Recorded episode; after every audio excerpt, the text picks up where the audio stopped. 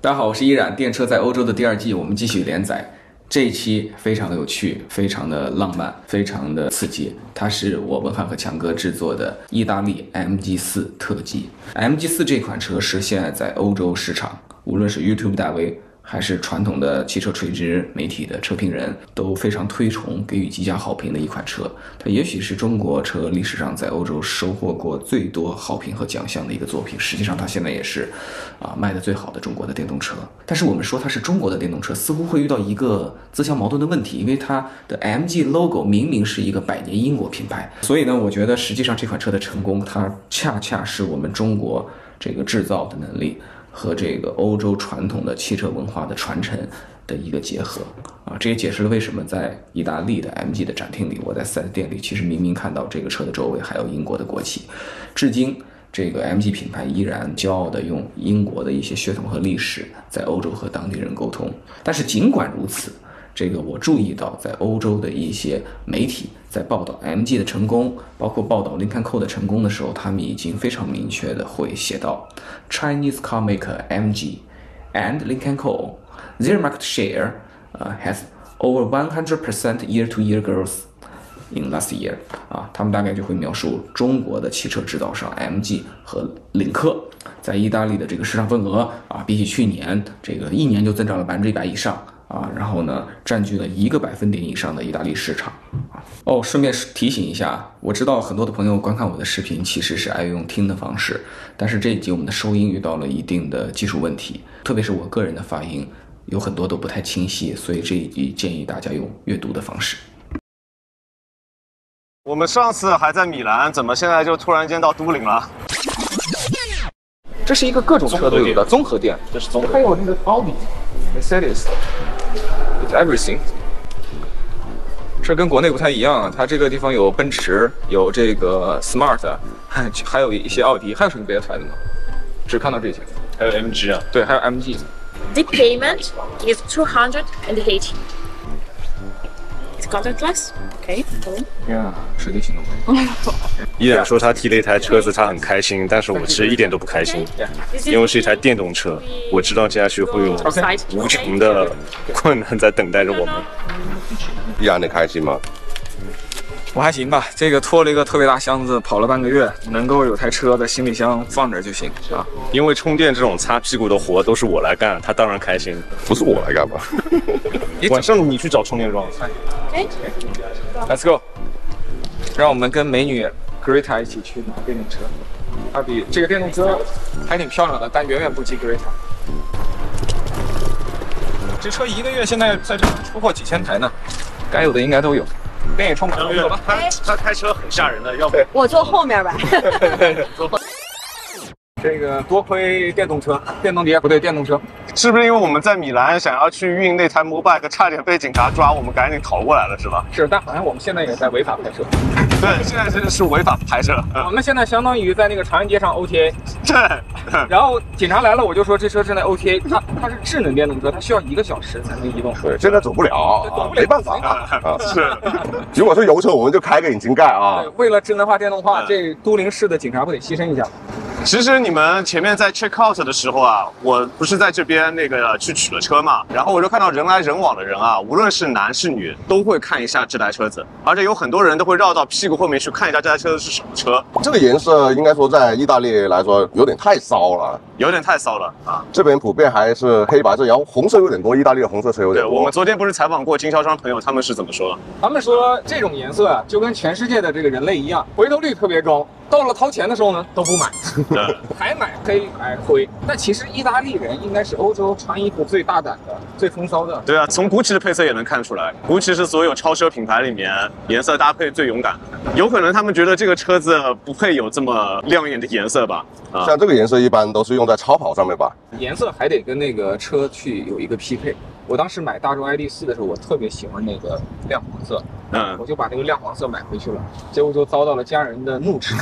就是不是这个颜色不好看，但如果我开回来的是一台亮黄色的乔幺，对那就 OK。对这大众 ID 4那就不合适了。是。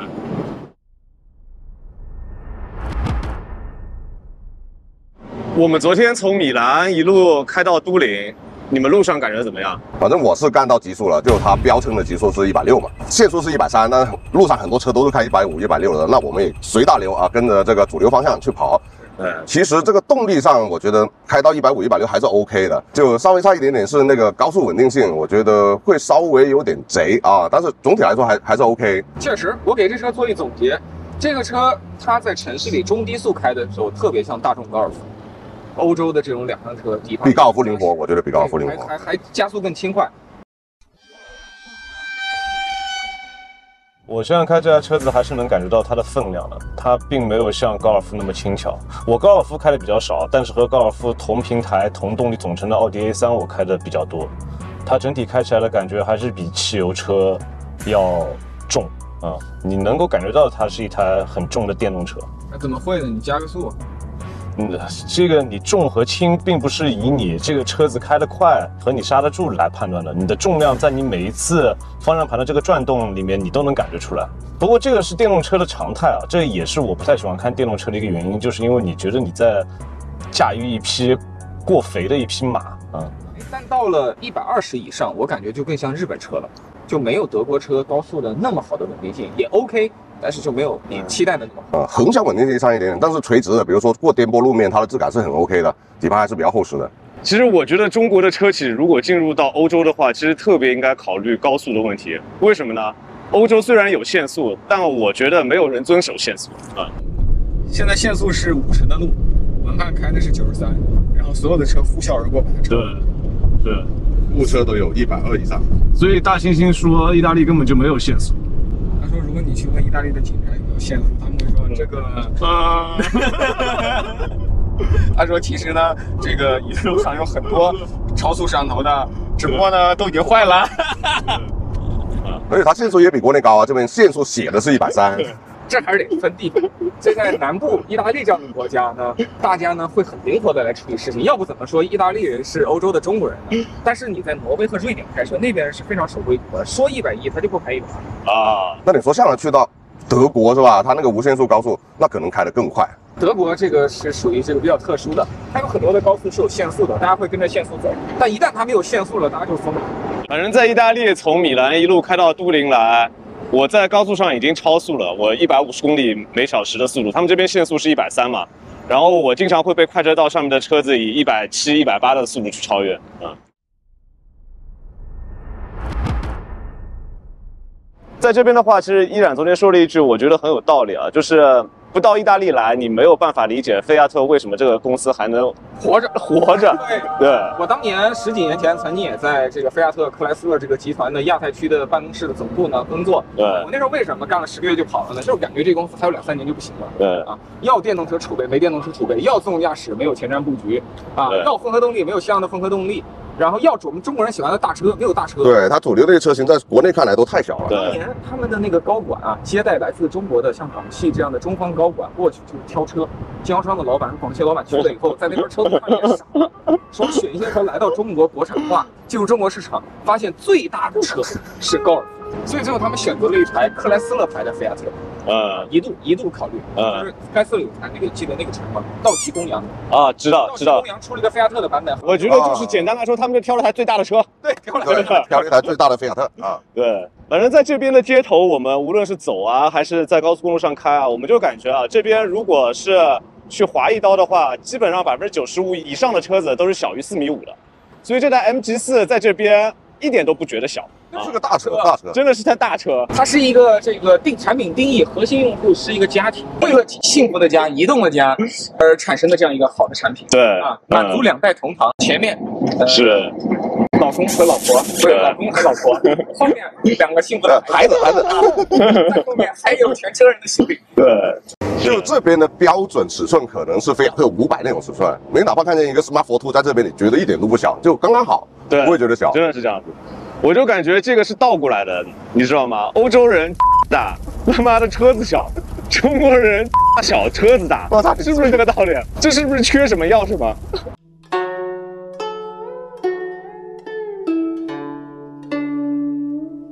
这个还是跟环境很有关系。你你开这个车，因为他们这边的车位有一个特色，就是大部分车位它不是有明确的划线的，它前后的间距都是不稳定的，你看到那个前后间距小的，你开一个小车你就能进去，你开一个稍微大一点像这样的就进不去对，了。我昨天晚上拍了一张照，一个那个帕特旅行和一台不知道是 Smart Four Two 还是 XEV 在一起，嗯很明显一台帕特旅行占了人家两个半车位。你国内说小车容易停车，我觉得是个伪命题，因为标准车位就那么大，你再小的车其实你停车那个车位并并不会有什么区别，但这边还真不是，那个车位你停不进去就停不进去。所以这次来欧洲，我除了重点观察车子，我花了很多精力去拍各种各样的房子。